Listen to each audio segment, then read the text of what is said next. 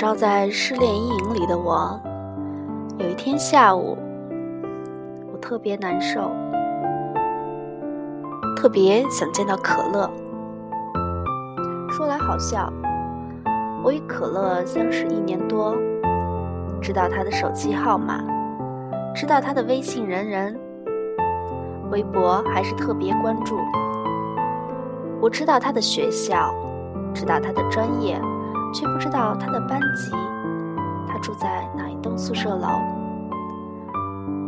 我打车到他的校区，满校园转，奢望能遇见他。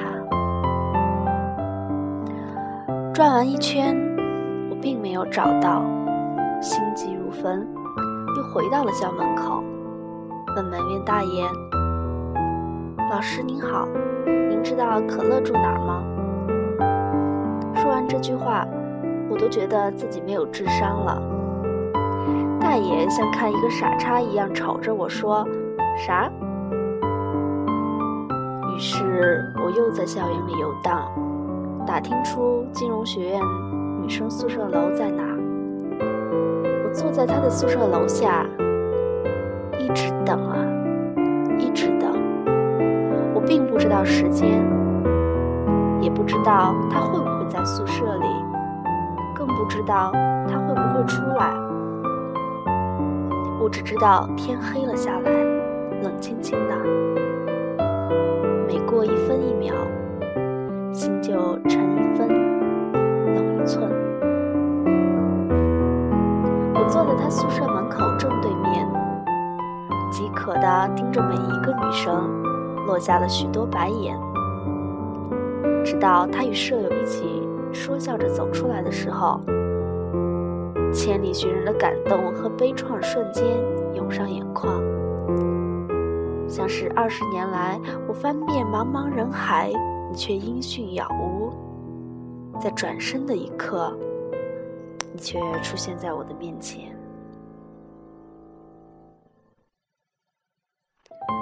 我站起身来，很大声、很大声的喊。可乐，吓了一跳。大丑，我扑上去抱紧他。可算找到你了，可算找到你了。他尴尬的拍着我的后背，转头对舍友说：“你先去吃饭，我要带我的傻儿子去精神病医院。”可算找到你了。我想起那个从前慢的时代，一封信件需要好久好久才能被另一个人的泪水浸湿。一生遇见的那个人真不容易，很可能一转眼就遗落在人海茫茫里，所以必须紧握在手心。人们没有手机、电脑、网络，人们都很。正是因为孤独，所以陪伴在身边的人才是那么重要。所以那个年代有那么多的白头偕老。如今，给爱人漫长的情信变成了一条短讯，给父母尽孝的归家变成了隔空问候，为朋友守护的珍宝变成了一句问好，给自己独处的时间。笑话。我曾奋力爱过一个人，不见天地，不知规范。没有了手机，寻一个人原来这么不方便。没有了手机，找到一个人竟然会哭出来。在关机之后，我没有了手机地图，寻找一家好吃的店铺。只能过一家家店，一个人打听过去。电子地图发展到精确一米的步行导航，你完全可以像个瞎子一样听他的话，最后也能精确的抵达目的地。当到了草包包子铺时，吃着包子，眼泪吧嗒吧嗒的掉。老板看着我这怂样，傻眼了，问道。你咋了？我说太好吃了，我从您的包子里吃出了感动，感动的想哭。老板娘也深受感动，大手一挥，少收了我三块钱零头。翻山越岭，只为吃到一份包子。你可知这一路我跌撞走来，我有多难？不过也好，这一路我看着雾霾下的城市，看到行色匆匆的人，看到年轻的母亲牵着幼小孩童的手，眼里全是慈爱的宠溺。我看到路旁有一只瞎了眼的野猫，心里突然一紧。我靠近它。它却惊慌地逃开，留下空荡荡的，注目着忧伤纠缠的灌木。我看到夜色笼罩济南的巷子，昏黄的灯光滑腻了路面，青石板路面柔润如洗，飘光如细雨渗入千家万户，凄清与温暖巧妙地交织了秋末之城。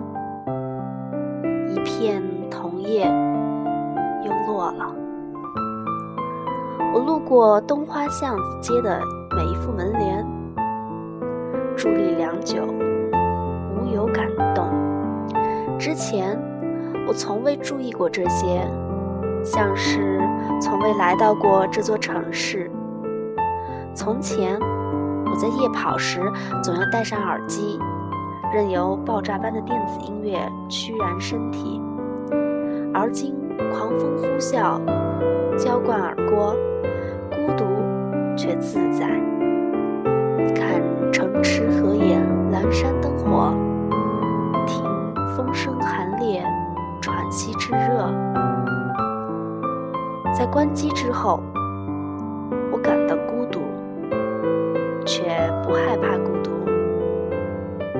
其实人总是孤独的，只不过我们一直不承认，死不松口自己的孤单，而坦诚面对孤独之后，反而觉得没什么可怕的，也没什么不好，不执着妄想，自己也会怡然自怡。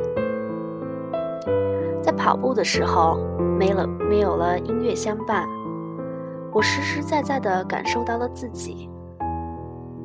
那么，自己是谁？人总是需要一些联系，来证明自己是谁。这些关系连接到一起，成为一个点，那个点叫身份。如今，这些关系在每个人的手机里。有一种说法，拿到一个人的手机，看他的联系人。便能知道他是谁，他的职业，他的年龄，他是谁的儿子，是谁的朋友，是谁的恋人，是谁的学生。可他到底是谁？是一个怎样的人？他善良吗？他诚实吗？他自卑吗？他孤独吗？那么这些身份，到底是他吗？在我没关机的那些日子里，我是老许的儿子，是青年作者，是会写字的徐老师，是模拟法庭的优秀代理人，是最佳辩手，是几个杂志的约稿作者，是好多人的朋友，是某个姑娘的负心男朋友，是几个姑娘的暧昧对象。这些，都是我的身份，我享受这些身份。这些身份躺在手机里，躺在微信、微博里，每天都会弹出来提醒着我自己是谁。当我关掉手机，突然发现我谁都不是。在护城河边，我掏出身上所有的卡片，发现只有两个证件能够证明我的身份：身份证，我是一名公民。学生证，我是一名学生。好像只有这些：公民、学生，没了。而在我关闭手机，一个人上课，一个人自习，一个人吃饭，一个人穿城过巷，没有人能联系到我的时候，我感觉我发现了自己是谁。自己就是自己，